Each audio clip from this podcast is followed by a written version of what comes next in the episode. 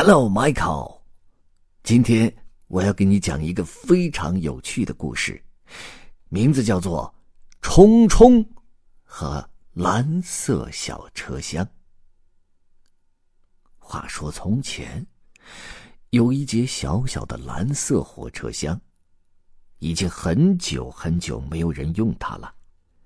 小车厢之所以是蓝色的，是因为很多年前，它曾经是一列华丽的马戏团火车的最后一节车厢。可是有一天，蓝色小车厢从那列华丽的马戏团火车上脱开了，它独自留在铁路的侧线上。就在这忙碌的铁路调运站旁边，在这忙碌的铁路调运站里，所有的车厢都是红色的。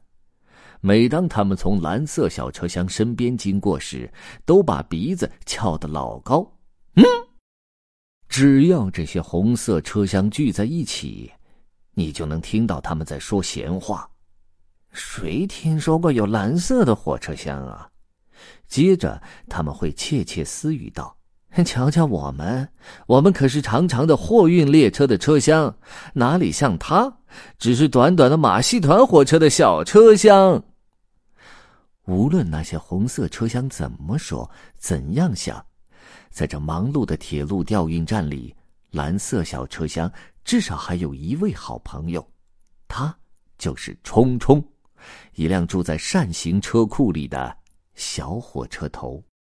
当那些大火车头在车厢里睡大觉的时候，冲冲却整晚都在努力的工作着，他帮货运车厢们转轨呀。挂钩呀，推呀，拉呀，可是，即使冲冲每天都忙忙碌碌的，他还是觉得很孤单，就像蓝色小车厢一样孤单。说实话，冲冲曾经比所有的火车头加起来还能干。好多年以前，他可是能爬上落基山的铲雪车呢。但是，像大块头路易和柴油机阿丹这样的火车头，偏偏都认为冲冲既没用又过时。每天晚上，当冲冲来到调运站，开始转轨呀、挂钩呀、推呀、拉呀的时候，他都会对一旁孤零零的蓝色小车厢闪一闪他的头灯。就这样，在一个月明星稀的晚上，奇妙的事情发生了。当冲冲驶进调运站时，他看到小车厢第一次亮起了灯。冲冲向小车厢打开了头灯，小车厢竟然冲着他眨了眨眼睛。正如你所想的那样，麦考，冲冲感觉幸福极了，一路突突突突突突突突突突的飞奔而去。不一会儿，他就跑到了老朋友搬道工米大钟的家。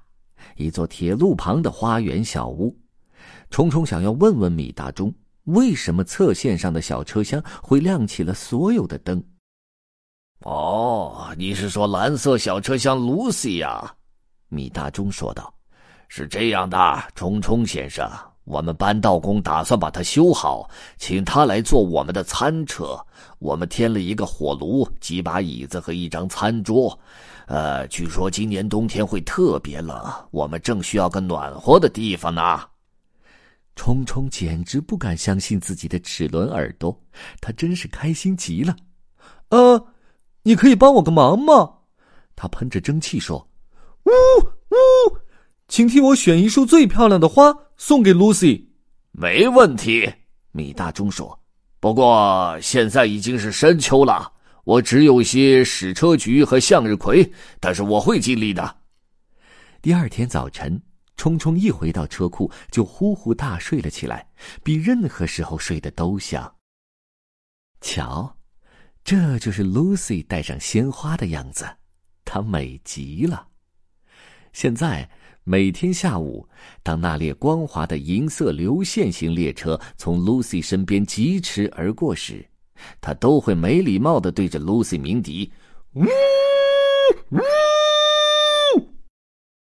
没过多久，冬天卷着狂风暴雪突然到来。看看吧，这第一场暴风雪对可怜的 Lucy 和她头上的花都干了些什么？没错，花早已经枯萎了，而 Lucy 的身上盖满了积雪。渐渐的，整个铁路调运站都被厚厚的积雪覆盖了。每一样东西，包括那些红色车厢以及长长的货运列车，就连那些强壮有力的大火车头们，都被冻在铁轨上，动弹不了了。这是铁路调运站遇到的最可怕的一场暴风雪。但是，不管雪下的多大，有一条铁轨必须清理干净，因为那列光滑的银色流线列车要从这里经过。每个人都在忙着铲雪。突然，板道工米大中大声喊：“快点铲，快点铲啊！流线列车来啦！”流线列车疾驰而来，把道道雪墙推到两旁，直到，他撞上比他高两倍的大雪堆，一下子被卡在那里，怎么也动不了了。呃，救命啊！救救命啊！他大喊，所有的铁路工人都跑来营救，但是雪太大了，他们刚把雪铲掉，就有更多的雪堆了上来。强壮的流线列车力气越来越小，越来越小，慢慢的，它被雪淹没了。流线列车司机从雪堆里钻了出来。对调运站的工人们大声喊道：“你们这些人必须马上让我们离开！我们还从没晚点过，今天也必须准时到达！别给我找借口！你们必须想办法！”哦，可是我们所有的火车头都被冻住了呀！调运站站长解释说：“我们是真的没办法了，只能等雪停。”什么？等雪停？流线列车司机大叫着。这雪再过几天也停不了，你最好马上想办法，否则让你吃不了兜着走。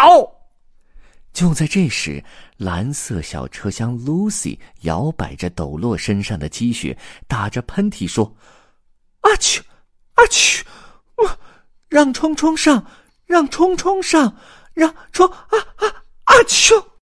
哎，他说的对呀。扳道工米大中大叫着：“咱们的 Lucy 说的对，让冲冲上吧！他以前可是落基山上的铲雪车。”事实上，冲冲早已经准备好了，就盼着在这关键的时刻出发呢。他挂上雪铲，点燃火炉，整装待发。其他的火车头都躲在车库里，浑身发抖，看着冲冲出发了。冲冲！冲上去了，只要 Lucy 对他点点头，就没有什么可以阻挡他。所有的人都跑来看勇敢的冲冲，只见他向前冲，用力推，把积雪铲到两旁。呜呜！他大叫着，只那么一小会儿，冲冲就把铁轨全部清理干净，来到了流线型列车的面前。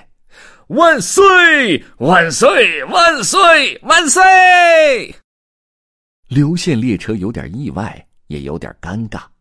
他没想到，竟然是这样一辆又老又过时的小火车头救了自己。但他还是向冲冲鸣笛致谢：“万岁！”然后他呼啸着飞奔而去，不见了踪影。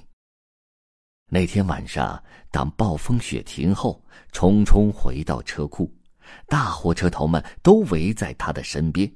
大块头卢伊一步跨到冲冲的面前，祝贺你，冲冲，我的伙计，让我第一个来和你握握挡板手吧。寒冷的雪地里，Lucy 心里想着，扳道工们会不会把他给忘了呢？